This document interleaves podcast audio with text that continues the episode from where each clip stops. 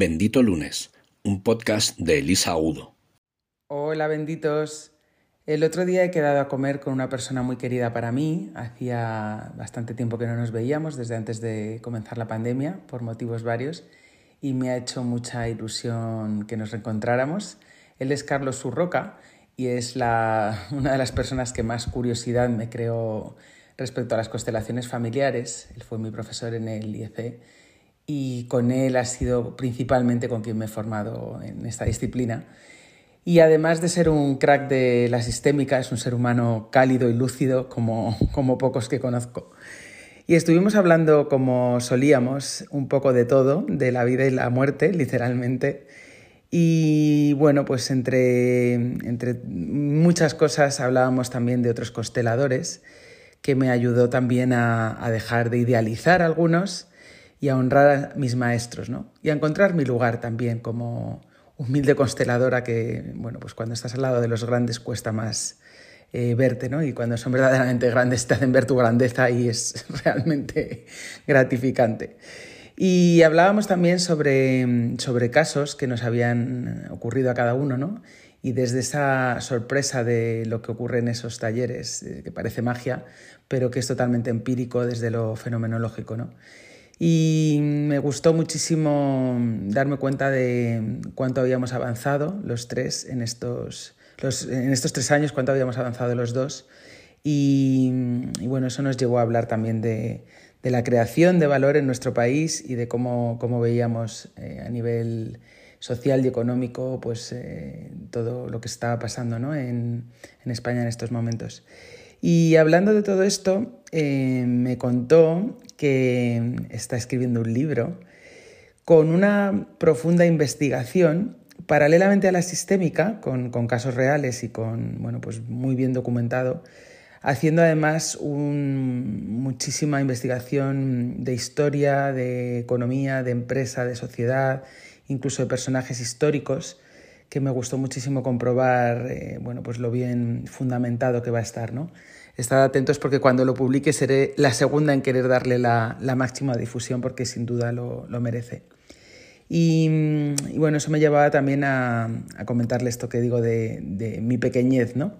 Eh, también como escritora, porque, eh, claro, ver a alguien que, lleva tanto tiempo haciendo todos los pasos eh, para, para, darle un sustento totalmente eh, documental ¿no? y, científico al libro, pues claro, eh, me hacía a mí ver que los míos van como muy rápidos, aunque luego de repente pues se paran, ¿no?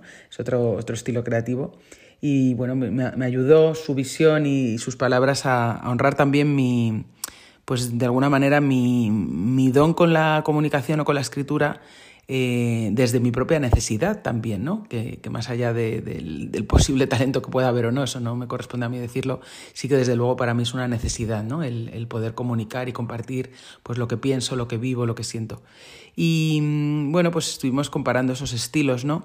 Y pues sabiendo que, que realmente partimos de sitios distintos para compartir eh, nuestro, bueno, pues nuestras vivencias y al final el alma sabe lo que nuestra intuición nos lleva a vivir, ¿no?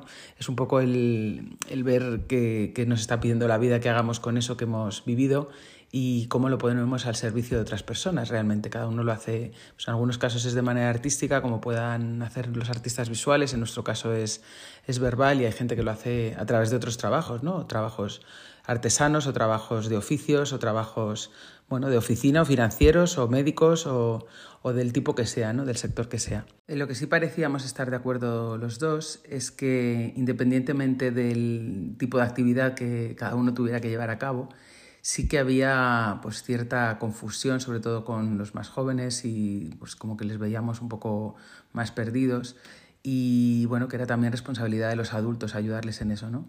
Porque al final la creación de valor eh, es una cosa de todos y bueno, pues en España falta un poco de esto en algunas ocasiones, ¿no? No producimos, eh, no somos productores de, grandes cosas, sobre todo, pues como sabéis, vivimos de, de turismo y ni siquiera producimos eh, muchas de esas cosas, ¿no? porque suele ser turismo más de sol, además de, y de entorno y de cultura y de cosas poco, poco construidas.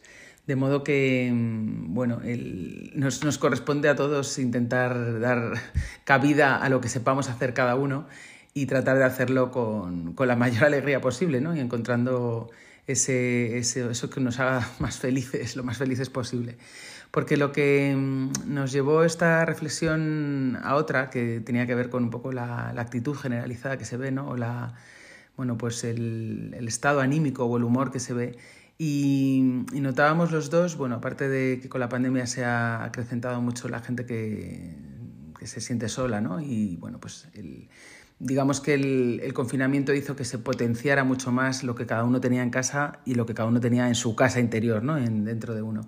Y con este panorama un poco confuso que hay, pues también a nivel político y a nivel geoestratégico y a nivel macro, eh, lo que notábamos es que mm, hay mucha gente como cabreada, ¿no? Y yo a veces me incluyo en este, en este grupo, pues en esa, en esa sensación de, de incertidumbre y de, bueno, pues por distintas razones. Y cuando mm, hablaba de un caso suyo personal, me contaba que él había tomado una determinación en su vida respecto a algo duro que, que vivió en el pasado y que era dejarlo marchar y dejar partir todos los sentimientos desagradables que tenía hacia, hacia ello y bueno, pues su, su rabia contenida y su dolor, porque, claro, como él decía muy sabiamente, llevamos haciendo lo mismo desde el Antiguo Testamento. Y, y, de qué sirve que nos sigamos enciscando en quién es el bueno, quién es el malo y qué hacemos con eso y de quién nos vengamos y contra quién vamos y, y la víctima y el perpetrador. Y podemos seguir así siempre pero mm, si no cortamos y reseteamos, nunca vamos a construir algo nuevo.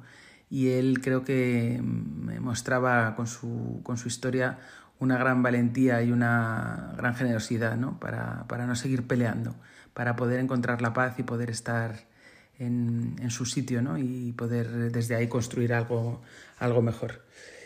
Y mm, bueno, realmente estuvimos hablando de muchísimas cosas muy interesantes que podría estar horas, a lo mejor salen más, más capítulos de aquí. Pero mmm, después hubo una anécdota, ¿no? Justo detrás de, mmm, tras una larga sobremesa de enriquecedora conversación sistémica, y ya de camino a casa, eh, dio la casualidad, que como sabéis no creo en las casualidades, de, de que recibí una llamada larguísima de mi padre, atormentado por un tema personal en el que precisamente el sistema empresa interfería con el sistema familia. Este es el eterno conflicto de las empresas familiares. Y, y, bueno, después de preocuparme un poco con lo que me contaba, me di cuenta de que me veía con las manos atadas. Porque después de muchos años haciéndolo regular, yo ya sé que no puedo ser terapeuta de mi propia familia y que no puedo resolver problemas que no me corresponden y que no puedo, más allá de dar cariño y escucha y atención a las personas que me, que me necesiten, hay cosas que no puedo resolver y hay personas a las que no puedo salvar. Diría que a, que a todas, porque nos corresponde a cada uno encontrar eh, cuál es, cuál es nuestro, nuestro círculo de influencia ¿no? y cuáles son las cosas que realmente podemos hacer, como me contaba Carlos, ¿no? A qué me enfrento y cuánto puedo resolver por mí mismo y cuánto puedo soltar y cuánto directamente corresponde a otra persona. Así que a pesar de, de bueno, de, de, de, la preocupación ¿no? de, esto que me contaba, que bueno, seguramente pasará más tarde que pronto porque no, bueno, es urgente pero no grave, afortunadamente yo sentí que mm, después de calmarle y darle pues todo mi apoyo ¿no? y, alguna, pues, alguna recomendación que se me ocurría pero que, dejo en él ¿no? su, solución porque yo no la tengo, me di cuenta, que es eh, lo que más me, me importa, eh, en este caso centrándome en mí, de que ya había recuperado mi lugar lo estaba haciendo ¿no? y mi rol, mi rol en la familia y mi rol en el sistema y que desde ahí podía ayudar mucho más, porque estaba haciendo eh, lo, que, lo que yo podía, ¿no? Y haciéndolo con mi, con mi, máxima, con mi máximo potencial. Y bueno, me hacía gracia porque esa podría ser una buena frase de, de FT, ¿no? O de tapping. A pesar de tal, tal, tal, tal que me ocurra, yo ocupo mi lugar en el mundo. Es algo que deberíamos intentar hacer todos. Y es lo único que podemos hacer realmente y qué afortunados somos por ello. Soy Elisa Agudo y espero que tengas un bendito lunes.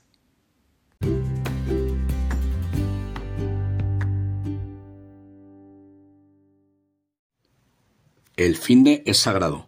A partir de ahora, el lunes puede ser bendito.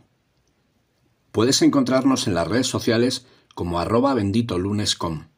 Síguenos en YouTube, Instagram, Facebook, Twitter, LinkedIn y en el blog de Bendito Lunes.